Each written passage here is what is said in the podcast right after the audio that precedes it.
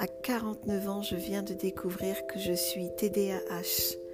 J'ai une condition qui fait que mon cerveau fonctionne différemment. Comme beaucoup de personnes, ça ça n'a pas été détecté à l'enfance.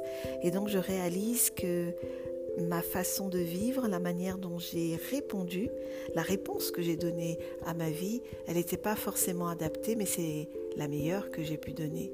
Et euh, pour toutes ces raisons, j'ai tellement d'anecdotes, tellement d'histoires, tellement de peine, tellement de poids, tellement de fardeau que je dois déposer.